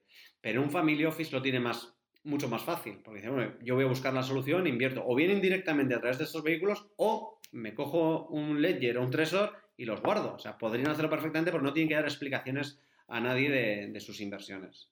Por eso lo he puesto más cerca. Pues sentido común y además que luego el mercado yo creo que ya está siendo así, que es uno de los players que muy poquito están entrando, o sea, estamos hablando de que Bitcoin sigue siendo una anécdota dentro de todo el sistema financiero, ya has visto que hablamos de trillions con una alegría eh, bárbara cuando la capitalización total de Bitcoin no, alcanza los, los 200 billions.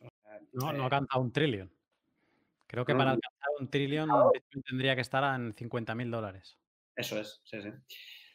Pues eh, esos son los órdenes de, magnitud. y mm. yo creo que en estos family offices sí que pueden estar viendo algunas de las características fundamentales de, Bitcoin, como es la, la, soberanía sobre, sobre el patrimonio. ¿no? Estos family offices también en su día eran muy activos a la hora de custodiar en, países como Suiza parte de su patrimonio.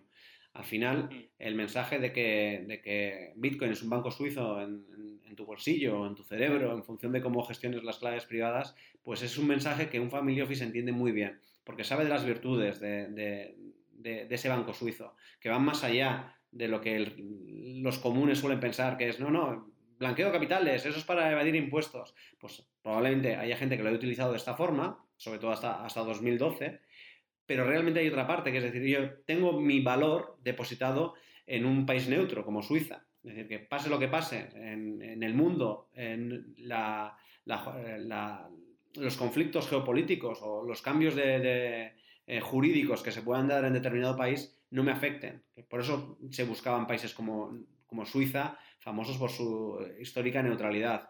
Pues a mí uno de los, de los mayores virtudes que tiene Bitcoin, para mí es la neutralidad. Es decir, Bitcoin no reacciona a, tendencias políticas, ¿no? a cambios geopolíticos, ¿no?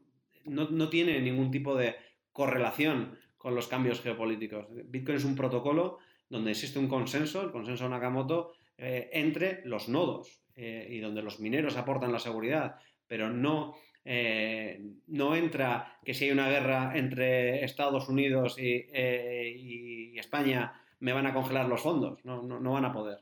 Y eso es una de las virtudes que yo creo que un Family Office puede entender porque en el histórico ya lo han, lo han buscado con otro tipo de instrumentos. Pasamos de Family Office, saltamos al cuarto de la lista, era Hedge Funds, lo hemos comentado y hemos explicado por qué les interesa a ellos eh, Bitcoin. En quinto lugar y en sexto tenemos a las dos empresas. Tenemos empresas privadas y empresas cotizadas. Em, en esta categoría quizá es la que puedo tener más clara. No sé si se ha de explicar algo más o quizá explicar eh, cuál es su relación con Bitcoin o es, tan claro como parece. Yo creo que están claro como empresas privadas son todas las empresas que no están cotizando, que conocemos como empresas, y empresas cotizadas pues son las que vemos en en el mercado continuo en España, en el Eurostox o en el Nasdaq, esas son las empresas que, reportan sus cuentas y cotizan en, mercados. Yo creo que su relación con Bitcoin ahora mismo es mínima, es decir, las empresas privadas, quitando las que, están en el ecosistema, pues exchanges, eh, etcétera, lo que pues no, tocan Bitcoin porque no, lo perciben como, algo necesario en, una gran mayoría y en empresas cotizadas exactamente igual. Es decir, no las posiciones dentro de, estas compañías, quitando, y por eso se le ha dado tanta repercusión a lo de MicroStrategy, pues quitando eh, ejemplos muy puntuales, pues de momento están fuera de, lo que es invertir utilizar este tipo de activos. ¿Qué te ha parecido la noticia de, de MicroStrategy? Pues yo, yo quiero ser neutro. A ver, pues como yo creo que todos los bitcoins lanzan las campanas al vuelo diciendo, oh, qué bien, es una decisión meditada, es una gran compañía. Si, si nos ponemos neutros y como analista te diría, esta, una compañía que tiene 500 millones de caja lo invierte en un activo que tiene ciertos riesgos. Eh, de hecho, su volatilidad es elevada. A mí me parece que es una decisión muy arriesgada como, como compañía. Además, que, tiene poca relación con, o no tiene demasiada relación con su actividad, ¿no? MicroStrategy es una compañía de, dicen, de inteligencia artificial, de business intelligence. Creo que gana dinero vendiendo dominios. Eh, el, principal eh, driver de su beneficio ha sido la venta de determinados dominios el, año pasado. Yo soy, soy bastante neutro. Creo que, que, ha sido una decisión muy arriesgada, ojalá le vaya fenomenal, ojalá le salga muy bien, ojalá multiplique por 10 su precio, pero tú imaginas estar en un consejo de administración en el que has tomado la decisión de invertir 400 millones en Bitcoin y que el mes que viene ha bajado un 30% y dentro de dos meses baja otro 25% y defiendes tu tesis de inversión, tiene que ser eh, muy difícil. Creo que estará muy ligado a que el presidente tendrá una parte muy importante de la compañía, es un porcentaje mayoritario, si no me parece complejo de vender en, un, consejo este tipo de, decisión. A partir de ahí, pues si le va bien, pues es posible que más gente mire a Bitcoin. Pues lo que comentábamos antes de, la ETF de, Chris Burnisk en, en el 2017 pero tampoco espero una cascada de reacciones, decir, no, no, este ha dado con la piedra filosofal y ahora todas las empresas van a comprar Bitcoin. Lo más probable es que digan que ha sido un golpe de suerte, que ha sido como jugar a la lotería y que eso no es una buena gestión de una compañía. Digo que es probable que ese sea el discurso. Yo creo que eh, habría preferido, desde mi punto de vista, que la inversión habría sido menor. Decir, que, las compañías tengan una inversión menor, digan, no, pues voy a tener un stake a largo plazo de 50 millones dentro de esta compañía, ¿no? que tiene 500 millones de, tesorería. Oye, pues voy a tener 50 100, 100 millones. Me parecería, a mí me habría parecido una decisión más sensata. Tú imagínate, porque lo ves desde el punto de vista de Bitcoin como tu moneda, ¿no? Los Bitcoiners piensan que Bitcoin es su, moneda. Tú eh, imagínate una empresa que es una empresa española que tiene algún interés en, en Reino Unido y una pequeña oficinita en Australia, ¿vale? Pero que factura el 90% de su negocio en España. eh, que de repente dice, bueno, yo tengo 500 millones de tesorería y creo que el futuro pasa por Australia, con lo cual lo voy a cambiar todo a dólares australianos. Los inversores dirían, pero ¿por qué? No, no, es que Australia es un país que va fenomenal, que tiene muy bajo riesgo político, que, además eh, va a crecer su economía. Ya, ya, tío, pero, pero tú tienes una empresa española, ¿por qué tienes en tu divisa en dólares australianos? Claro, y si ves la volatilidad, igual no es el dólar australiano, igual te estás yendo a divisas emergentes como, el peso mexicano eh, para compararlo con, Bitcoin. Con lo cual, yo creo que es una decisión muy arriesgada. También es verdad que para las decisiones arriesgadas son las que pueden eh, triunfar. Es decir, si, si, asumes mucho riesgo te puede salir muy bien y yo creo que en este caso le puede salir muy bien en el largo plazo, pero quiero ver cómo aguanta el largo plazo. Porque Bitcoin no tenemos ninguna seguridad de que el año que viene vaya a estar por encima del precio de hoy. No tenemos ninguna seguridad. Ojalá si la tuviéramos, pues estábamos tú y yo aquí pidiendo préstamos para hacerlo, pero la seguridad es nula de, cómo se va a comportar el precio. Y una empresa cotizada cada tres meses tiene que declarar qué está haciendo, qué valor tiene, cómo ha evolucionado esto. Y eso es una presión importante para un activo que sigue siendo muy volátil como, como, Bitcoin. Lo, van a mirar con, lupa, ya lo están haciendo, ya he empezado a ver los primeros tweets donde dicen el, el valor en dólares que lleva perdido MicroStrategy, porque si no recuerdo mal, compraron el primer gran trozo de Bitcoin cuando estaba a 12 mil dólares y obviamente pues ya tiene una, una pérdida. Le van a atacar, lo, van a atacar mucho, eh, lo han hecho público eh, y eso es un riesgo. Y veremos, yo, yo digo, soy el primero que, digo, ojalá le salga bien, me parece una decisión muy arriesgada, pero tampoco...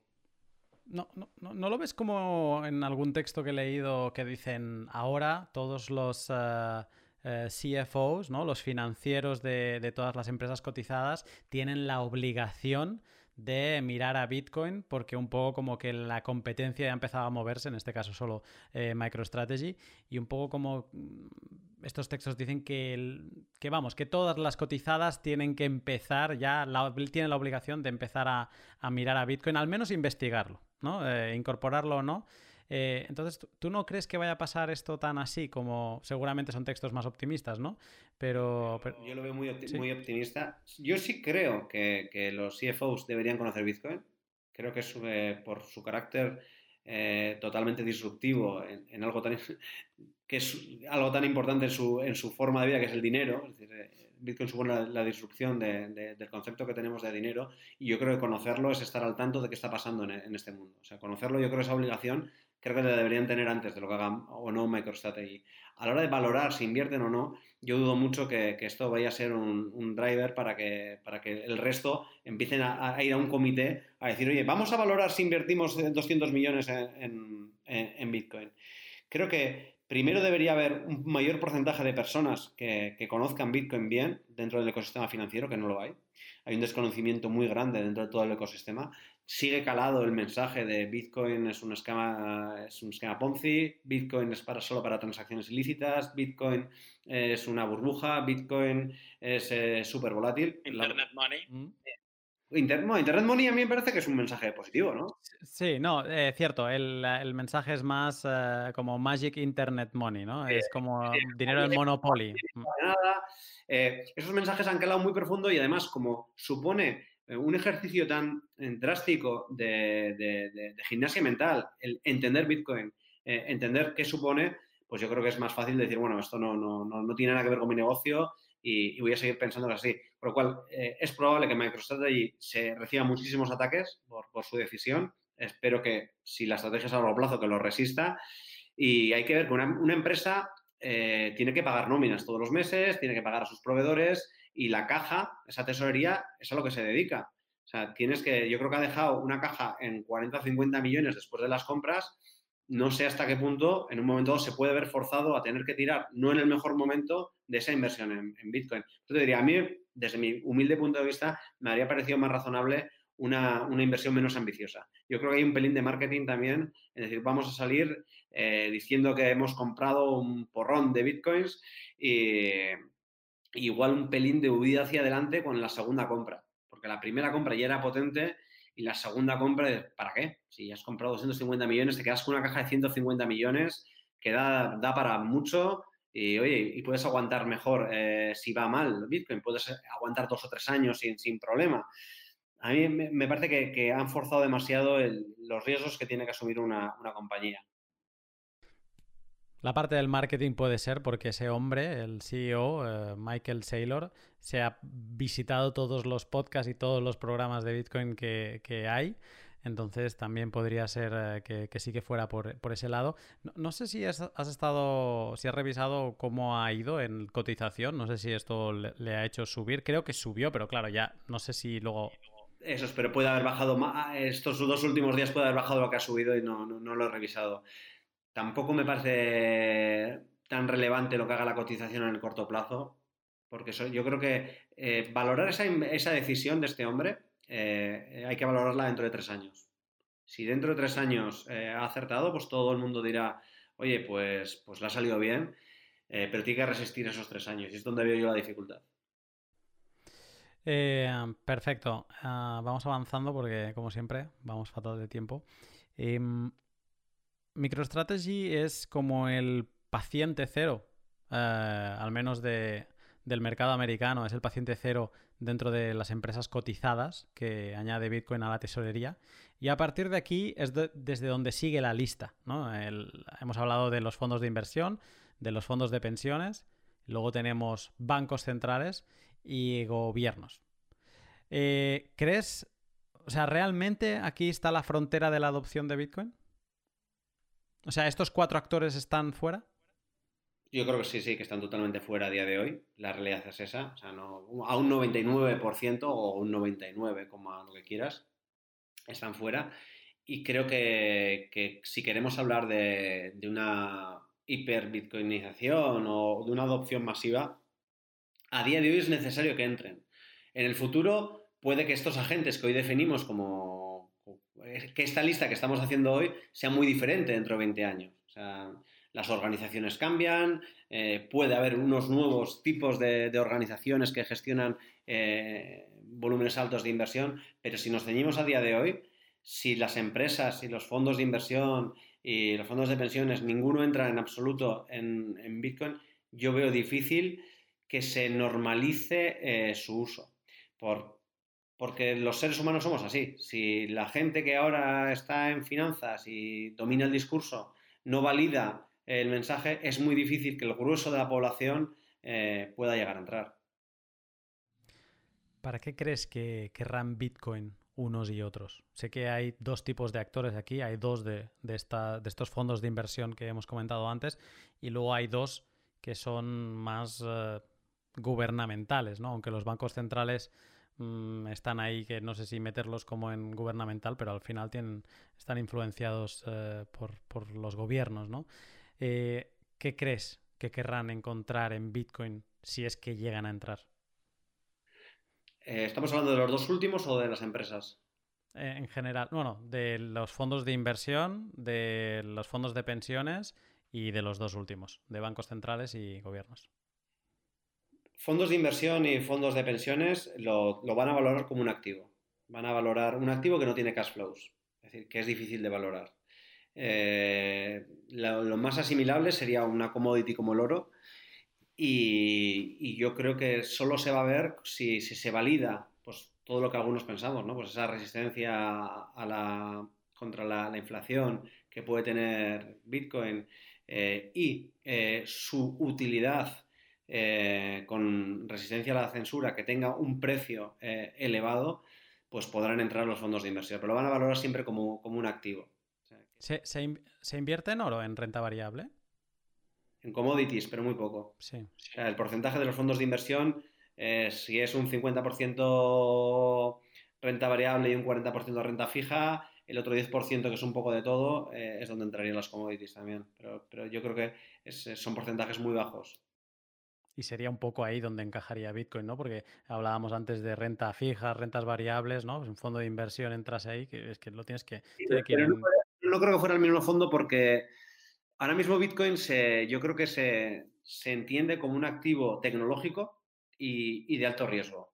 Es decir, es la percepción que puede tener un gestor de fondos actualmente, eh, por regla general, y siempre y cuando hablemos de, una visión positiva. ¿eh? Eh, sí que habrá, hay gestores de fondos, y de hecho hay alguno que habla sobre Bitcoin con conocimiento y, te habla de las propiedades que tiene, que tiene Bitcoin como, como protocolo, pero la mayoría eh, creo que lo están tomando como un activo de riesgo y de eh, los que hablan en positivo como activo de riesgo y, tecnológico. Con lo cual, yo creo que, tiene que ir, posiblemente se puede dar un fenómeno que es que presionen los partícipes para tener Bitcoin. Es decir, si, empezamos a tener una masa de gente que cree que Bitcoin es un activo, un activo importante e invertible, digo, ¿por qué mi plan de pensiones no tiene Bitcoin? Y me aprovecho la fiscalidad de mi plan de pensiones, pero invirtiendo en un activo en el que yo confío. Esto ahora mismo es residual, porque nadie presiona, nadie va a su entidad financiera y dice, no, yo quiero un plan de pensiones que tenga Bitcoin. Pero si esto se da, podría también de alguna manera presionar a la toma de decisiones por parte de, los gestores. Eso por la parte de, fondos de inversión y, y, planes de pensiones. Lo que son gobiernos y bancos centrales, eh, yo creo que por la parte de los gobiernos, creo que tiene una utilidad bestial eh, Bitcoin y está relacionado con, la resistencia a la censura. Eh, en el mundo se utilizan las finanzas de manera política. Hay bloqueos, hay países a los que dicen, no, no, usted no puede hacer transacciones, tal cual. Usted no puede usar el sistema SWIFT de transacciones. Si yo tengo una herramienta para poder saltarme ese tipo de bloqueos y puedo usarlo, pues eh, creo que tiene su utilidad. Ahora, sí que es verdad que aquí la gente no espere que los que van a buscar esa utilidad sean los países que conocemos como, eh, y abriendo comillas, buenos. Es decir, los países desarrollados o los países eh, Estados Unidos, Europa, no. Es probable que esa utilidad la vean pues países como Irán, países como Venezuela, países como Corea del Norte. Son los países que tienen una utilidad clara. Y además, si le sumas que como depósito de valor y colateral para sus bancos centrales habitualmente utilizan dólares, que digamos es hacerle el juego a su enemigo, pues tienen todavía eh, eh, más motivos para poder plantearse otro activo que sustituya ese dólar, tanto en las transacciones como en el depósito de valor. Yo creo que tardaremos, porque me parece una decisión muy compleja, incluso en países como Venezuela, pero me parece una decisión muy compleja para tomar, pero es probable que lo acabemos viendo. Venezuela da la sensación que ya podría ser el primer actor, eh, porque acepta pagos en Bitcoin para, para, no sé si era renovar el pasaporte o algo relacionado con algún tipo de documento eh, nacional. Y digamos que con el Petro, ¿no? que habla lenguaje cripto, vamos a llamar, em, da la sensación que podrían tener, eh, quizá no, no, no lo han hecho público, pero podrían tener reservas ya. Podrían tener, sí. Es cierto. Yo, a ver si desconozco también Venezuela y cómo funcionan sus sistemas. Y sí que es verdad que lo del Petro fue un desastre absoluto y, no había por dónde coger el planteamiento. Pero puede ser un síntoma de decir, bueno, hemos aprendido, esto no tiene sentido que nos montemos nosotros nuestra propia criptodivisa, pero sí que es verdad que existe una, que es Bitcoin, que es muy resistente y, podríamos utilizarla para, para nuestros intereses. Además, ahora eh, desconozco un poco cómo ha ido el tema porque no, lo he leído en profundidad, pero creo que han legalizado la minería del todo, si es que no estaba legalizada ya, pero creo que buscan hacer un pool único. Un pool, eh, estatal, ¿no? Es algo un poco extraño porque además tienes que tener un volumen de hash rate bastante alto para que tenga sentido tener un pool propio. Bueno, tiene sentido si tú tienes un Estado que, que quiere controlar la economía de, en todos sus sentidos, pues un Estado socialista o comunista, no sé exactamente cuál, es el sistema que tiene Venezuela, eh, pues que diga, no, pues vamos a Bitcoin, pero yo lo controlo. Lo que pasa que, como, como bien sabe cualquiera que esté en Bitcoin, Bitcoin es, un animal difícilmente domesticable. Es decir, tú puedes ser el gobierno de Venezuela o el de Estados Unidos y si tú eh, dejas a la población funcionar con Bitcoin, pues la población mm, tiene mil alternativas para, para saltarse el gobierno. Quizá ya se han dado cuenta de que la población con Bitcoin o con dólares ya se está saltando al Bolívar y entonces ya es como ya, ya estamos en esa situación, ¿no? Eh, si, soy el gobierno de Venezuela, como ya hemos llegado a ese punto, pues oye, mira, hagamos un pool, centralicemos, ya que doy, ya que financio casi a coste cero la electricidad, pues eh, al menos voy a, voy a, tomar mi comisión. Eh, vete a saber, no sé si habrán puesto un fee elevado para participar en, en este pool. Y luego aparte que unas máquinas ASIC, a, no ser que estés en un lugar perdido, que entonces no sé cómo llevarás la electricidad a ese lugar perdido, pero son fácilmente detectables, ¿no? El ruido que hacen... Eh, entonces, supongo que mm, quizá es una buena idea para el gobierno venezolano y una mala idea para los que creemos que esto de la minería y todo tiene que ser como muy libre, porque me da la sensación que puede ser una idea para todos los estados en general, ¿no? De una manera de intentar centralizar. Sí, y es uno de los riesgos que siempre se han detectado, ¿no? Que, que un estado como el chino quiera, quiera tomar partido en la minería Sabes que las, empresas chinas tienen siempre una participación directa, indirecta o un control por parte del Estado, incluso las mineras. Y, hay un porcentaje de minería, en tus podcasts eh, se ha hablado alguna vez, o yo sabes que tengo algunos amigos que están también en el mundo de minería, eh, que se ha ido reduciendo el porcentaje de, la minería que está in situ en, China, tanto eh, la producción de máquinas como eh, la minería, pero sigue siendo un porcentaje muy relevante. Y eso pues, puede ser un riesgo, eh, medido, pero un riesgo para, Bitcoin. Yo sí le veo sentido que los estados entren. No sé si tiene la madurez suficiente Bitcoin para, aguantar esto, ataques gubernamentales. Yo me pierdo ya técnicamente hasta qué punto la resiliencia de, Bitcoin puede soportarlo. Supongo que es lo que debería medir un país como, como Irán o como Venezuela. Deberían medir esto, decir, bueno, si apuesto por Bitcoin como medida para saltarme el dólar pueda aguantar? O, va a venir la NSA, me va a hackear los sistemas y me va a robar los Bitcoin que, con los que quiero yo funcionar? Supongo que ese tipo de reflexiones las tendrán que hacer de manera profunda antes de que un Estado, por muy eh, en, dificultades que se encuentre o por muy bloqueado que se encuentre, tome una decisión de utilizar algo tan nuevo. Bitcoin tiene 10 años, 11 años. Algo tan nuevo como, base de su sistema monetario. Sí que lo que sí que es lógico es lo que decías tú, que poco a poco vayan haciendo cosas, aunque no las cuenten, oye, mira, pues voy haciendo, voy haciendo temas de minería o voy acumulando eh, una serie de que luego pueda aflorar en un momento dado. Pero es que yo creo que un, player de este tipo, si entrase en el mercado, reventaría el precio. Hay otro player, otro player estado, bueno, hay dos más. Uno que es Japón y desconozco, o sea, esto me ha venido ahora a la memoria de que sé que en Japón Bitcoin es, eh, está aceptado legalmente. Cierta, un día tengo que hacer un podcast de esto para ver eh, por qué tiene ese aura Japón con el Bitcoin. De, ser aceptado, si es bien así o no. Pero luego hay otro país, que es el, que te quería comentar, que es Bulgaria. Bulgaria es conocido que tiene 200.000 bitcoins que eh, Mm, propió a una mafia, creo. Sí, pero yo, esa noticia corrió como la espuma en su día, pero yo no sé hasta qué punto tiene, es verídica. ¿eh? Eh, el tema de que el Estado... Yo la, estuve... Es que me hizo gracia también cuando se el Estado Bulgaria tiene más patrimonio en Bitcoin que cuando estuvo Bitcoin a 20.000. O el Estado de Bulgaria tiene más patrimonio en Bitcoin que no sé qué otro tipo de activos. Y me suena que, que, no sé si darle toda la veracidad de... Pero bueno, pero puede ser, te puede sorprender cualquier país, o Corea del Norte, pues al ser tan eh, opaco, pues que alguno de estos hackeos de MTGOX o de, cualquier, de KuCoin del otro día, pues que estén por detrás. Eh.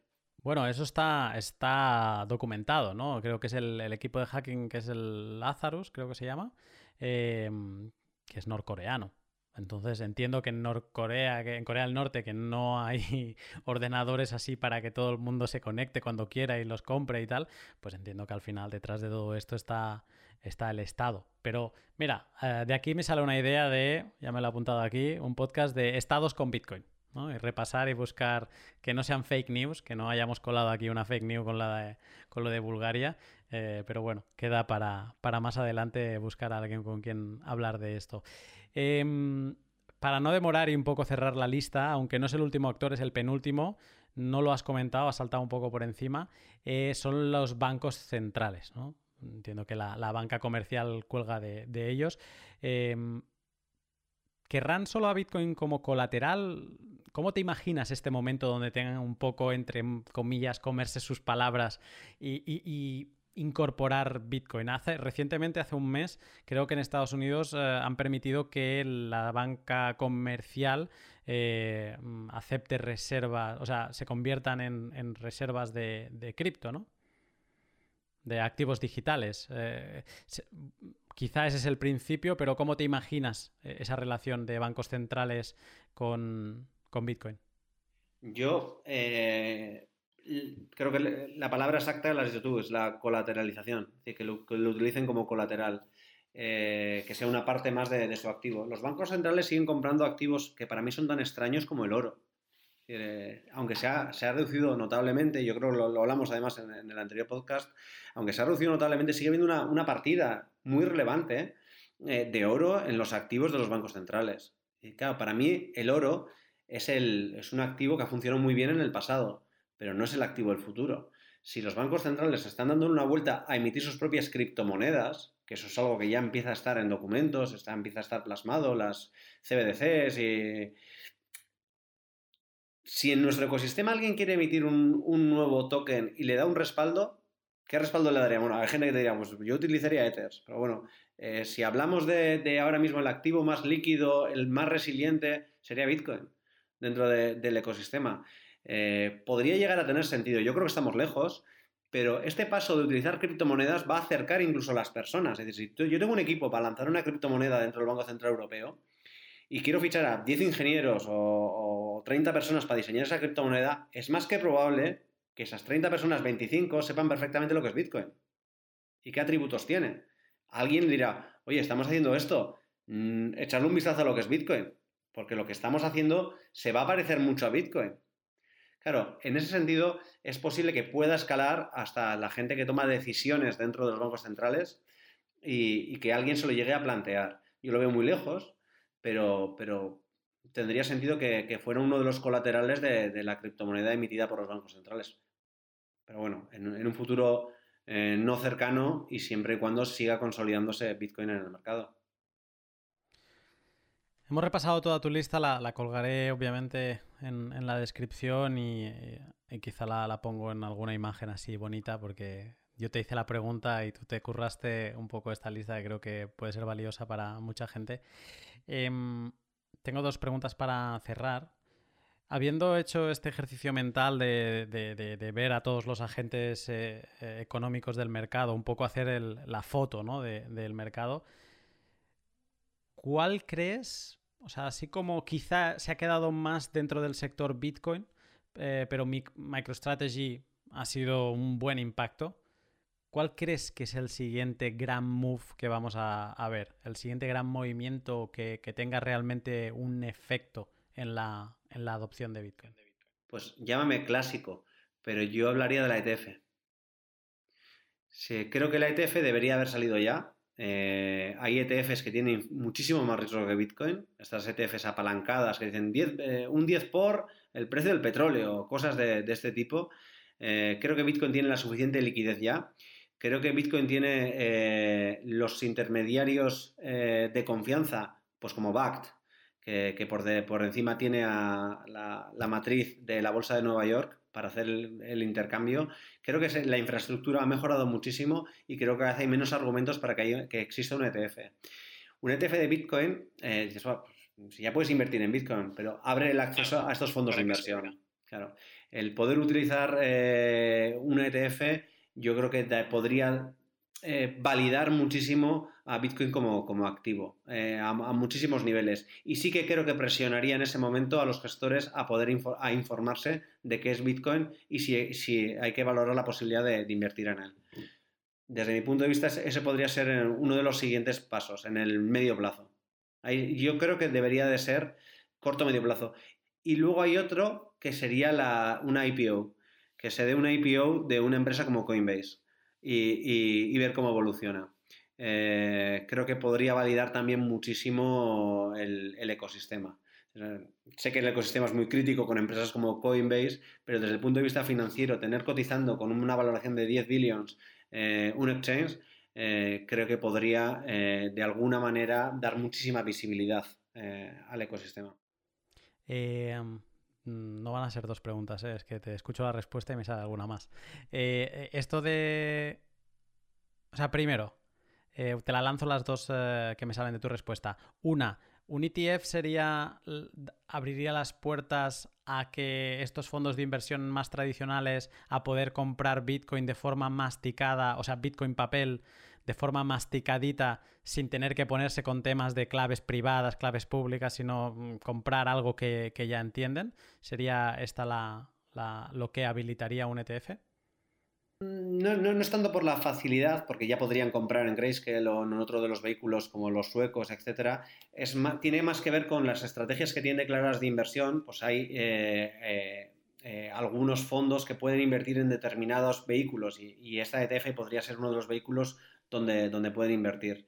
yo creo que va más por ahí que sí que la custodia es, es, algo que, que, está en vías de, de solucionarse para este tipo de inversores. Un fondo de inversión no tendría nunca los activos, hay que separar eh, lo que es el gestor de los fondos del depositante de, los activos, lo cual siempre lo tiene que tener bajo custodia. Pero eso yo creo que ya, pues las soluciones de BAC, de Fidelity, empieza a haber soluciones ya para, ese tipo de, inversores. Yo creo que la ETF tendría también un efecto, mm, no sé cómo decirlo, de marketing, o, pero marketing financiero, ¿no? Eh, de, empezar a reducir todo ese ruido que en los últimos años hemos oído alrededor de Bitcoin, ¿no? que, parece que todo lo que tiene que ver con Bitcoin tiene que ser o ilegal o, extraño.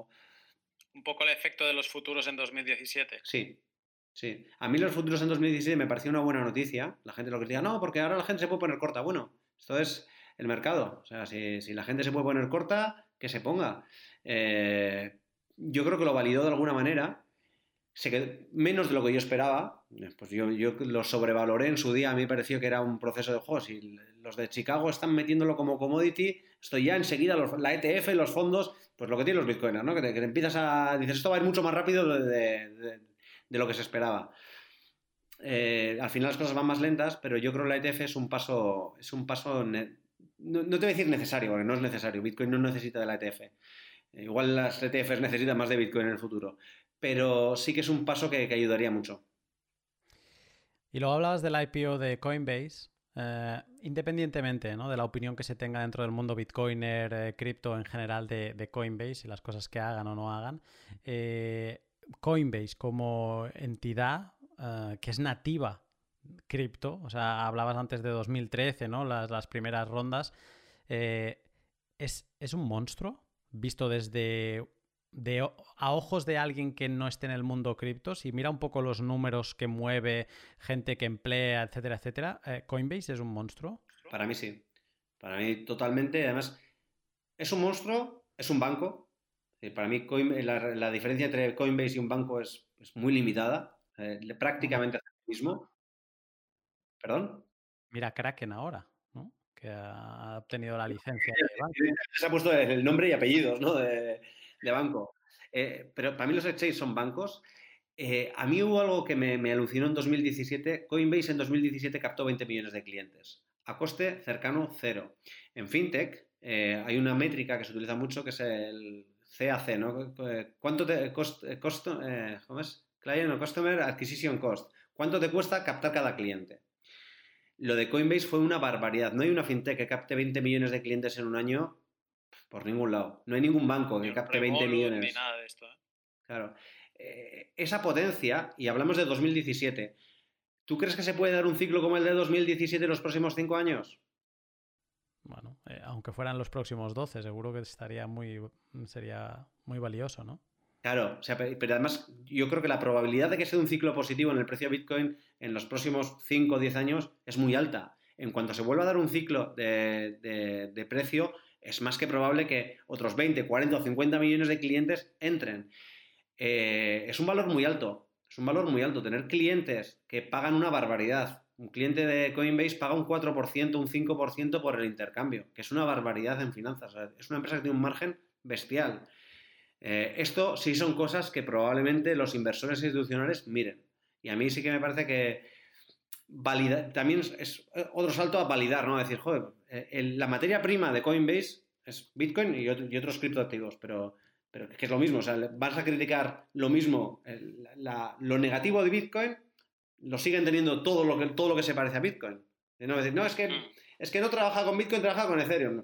Para un inversor institucional es, es lo mismo. Es decir, el problema, lo malo es lo mismo. En lo positivo no han hecho el análisis, pero en lo malo te van a decir, no son criptomonedas. Y es algo negativo que solo se utiliza para, para temas que, que, que no me interesan.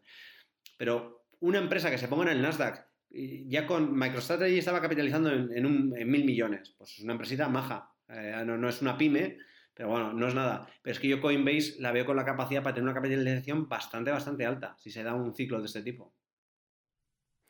Y, luego está haciendo temas institucionales, o sea...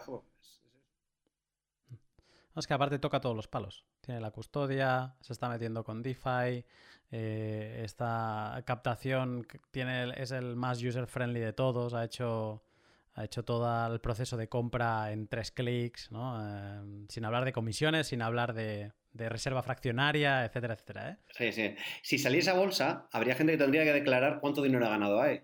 Uno de los, un accionista importante de Coinbase es un banco español. ¿Así ¿Ah, cuál? BBVA.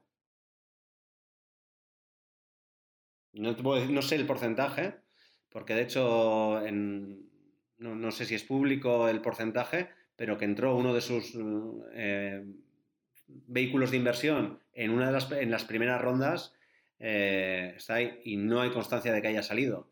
Con lo cual, ese porcentaje sigue estando ahí. Claro, si tú has invertido, no sé, 5 o 10 millones en una compañía que valía 50 mm, millones y ahora vale 10.000, pues no es una mala inversión. Le tendremos que preguntar a Carlos. Supongo que tendrá más información que yo. Se lo preguntaremos. Eh, última pregunta. Um, me hablabas mucho de un concepto cuando hablábamos en privado sobre este podcast que a ti te fascinaba ¿no? de esta lista y el orden, sobre todo del orden de, esta lista, que es que la adopción de Bitcoin es bottom-up, de abajo arriba. ¿Por qué te fascina tanto que esto sea así? ¿Es, tan extraño? O sea, ¿dónde, ¿Por qué? ¿Por qué estás tan obsesionado? Tanto como obsesionado diría, pero sí me gusta. Porque, porque le veo ese concepto de. Eh, que va a la raíz de Bitcoin, ¿no? Bitcoin es eh, anti-establishment. Y eso es algo que es eh, intrínseco a Bitcoin. Sea, no, es, no ha nacido del establishment para que, para que el resto lo use, sino ha nacido del underground y, está subiendo peldaños hacia arriba, hacia el establishment. Y el establishment se sorprende cuando llega el Bitcoin y alguien le habla y dice, pero, no, esto no era un tema como las drogas o como, como lo negativo. Y, cada vez eh, va surgiendo esa presión de voces eh, que, que, son más reconocidas, pero que no dejan de ser personas. O sea, no son las instituciones las que están empujando eh, Bitcoin. Son personas, personas que pueden tener su voz en, instituciones o no, pero, pero, pero, personas. Sí que hay algún lobby pequeño como el de el Coin Center de, en Estados Unidos, pero fundamentalmente es un movimiento popular y te diría que hay sí que de individuos. Es decir, individuos que, llegan al consenso de que, esta es una alternativa al sistema financiero y que van creciendo como, como conjunto. Y, eso a mí me parece súper interesante. Y lo que decía, que, se vea presionado eh, el establishment a mirar porque, porque un colectivo de individuos eh, eh, está adoptando y está utilizando este tipo de, tecnología nueva en el dinero, me parece un concepto fascinante. Poder vivirlo en primera persona y en estos momentos, o sea, está bien siempre vivir temas históricos, ¿no? Y esto tiene pinta.